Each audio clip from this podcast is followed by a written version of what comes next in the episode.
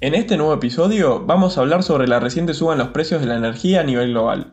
¿A qué se debe el contundente salto en los precios del gas natural, el carbón y el petróleo? ¿Y qué impacto puede causar en la recuperación económica posterior a la pandemia? Noticias de Mercado, el podcast de YOL Invertir Online. En la edición de hoy analizaremos en detalle lo que está pasando en el sector energético y qué empresas pueden llegar a verse beneficiadas con esta suba de los precios de combustible en todo el mundo. Durante la mañana de este martes, el precio del barril del petróleo Brent alcanzó los 80 dólares, algo que no acontecía desde octubre de 2018. El barril de Brent, que es la principal referencia del mercado petrolero en Europa, ha logrado superar nuevamente esa marca, lo que se explica en gran parte por el aumento de la demanda de combustible por la recuperación económica.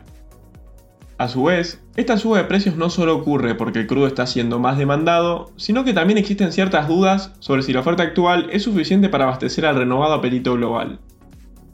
No obstante, el reciente impulso alcista en el crudo también está relacionado a una importante revalorización de otra materia prima, el gas natural, que, en las últimas sesiones, cotizó cerca de su valor más alto en 7 años luego de escalar a picos récord en Europa. La suba de gas en el viejo continente responde a una temporada inusualmente baja para la generación de energía eólica en la región, lo que, junto con el cierre de plantas de carbón y de energía nuclear, ha generado un escenario muy particular, que incrementó de forma inesperada las presiones sobre los precios que ya venían recuperándose con el fin de las restricciones de la pandemia. En Europa, el aumento de la demanda otoñal, la falta de inversión de capital vinculada a una campaña de energía verde y los suministros inestables de Rusia han elevado los precios a 29 dólares por unidad térmica británica, lo que se traduce en una suba de más de 1.300% en los últimos 5 meses. Por si esto no fuera suficiente, también existen problemas en los mercados estadounidenses, donde los suministros siguen comprometidos por el impacto del huracán Aida, causando dificultades para que los proveedores norteamericanos puedan abastecer la demanda europea. Las escasas existencias de la mayoría de los combustibles y el tiempo limitado que queda para reponerlas antes de que comience la temporada de alta demanda han dejado a los consumidores de todo el mundo cada vez más expuestos a una crisis de suministro, algo que puede ser muy probable si el invierno en el hemisferio norte es más frío de lo normal. Con el comercio del gas natural en niveles muy elevados, las estrategias de cambio de energía han dado lugar a un gran salto en la demanda de carbón, lo que ha impulsado los precios hasta los 155 dólares por tonelada en el mercado de Rotterdam, más del doble del promedio reciente.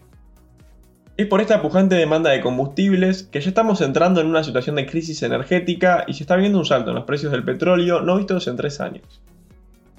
En lo que va del 2021, el precio del barril de Brent acumula una subida superior al 50%, cifra a la que también hay que sumarle las alzas registradas en el tramo final del año pasado, cuando la recuperación y las noticias positivas sobre las vacunas ya habían empezado a calentar los mercados de las materias primas. Esta situación ya comenzó a ocasionar problemas en Reino Unido, donde la subida de precios ha provocado el colapso de suministro en 7 empresas energéticas, cuyo millón y medio de clientes ha tenido que ser traspasado por vía administrativa a otras compañías. Por otro lado, y en este caso relacionado con el carbón, China ha reportado graves problemas energéticos, frenando la producción de numerosas fábricas del país, incluidas muchas plantas que suministran a Apple y a Tesla. China está sufriendo alteraciones en sus redes de energía, causadas por una escasez de suministros de carbón, el cual se usa para generar más de dos tercios de la electricidad que consume el gigante asiático. Luego de haber ajustado sus estándares en las emisiones de gases contaminantes y en medio de una fuerte demanda de industrias, los precios del insumo se dispararon a máximos históricos, lo que conllevó a restricciones de su uso.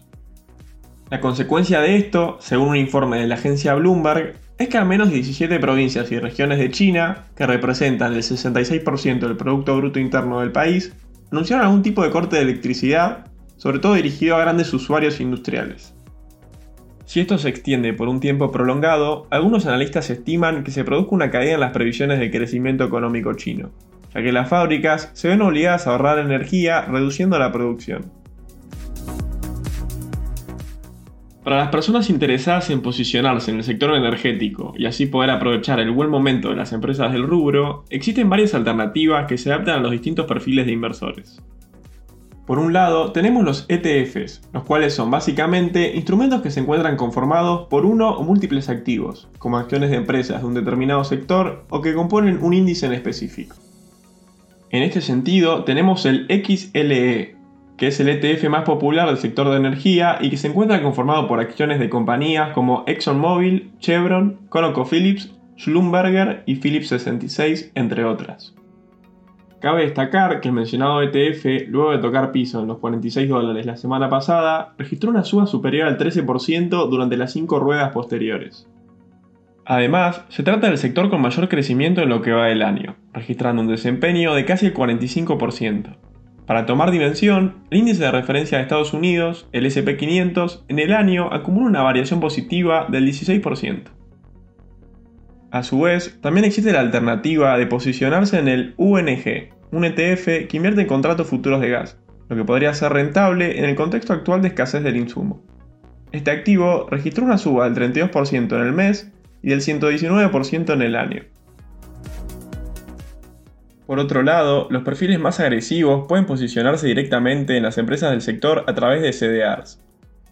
Son varias las alternativas disponibles en el mercado local, donde, además de las populares petroleras estadounidenses como ExxonMobil y Chevron, que registraron incrementos del 12 y 9% respectivamente durante las últimas seis ruedas, también contamos por ejemplo con Gazprom, la mayor empresa gasística de Rusia.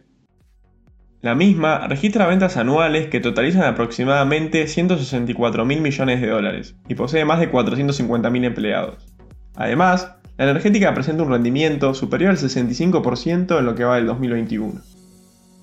A su vez, también hay otras alternativas sudamericanas. Por un lado, la brasilera Petrobras representa una interesante alternativa dentro de las economías emergentes, aunque, por supuesto, es aconsejable para perfiles bien agresivos, ya que posee una volatilidad aún mayor que las compañías mencionadas previamente. Por último, tenemos a la argentina Vista Oil, la empresa dirigida por Miguel Galucho, cuyo principal negocio es el shale oil.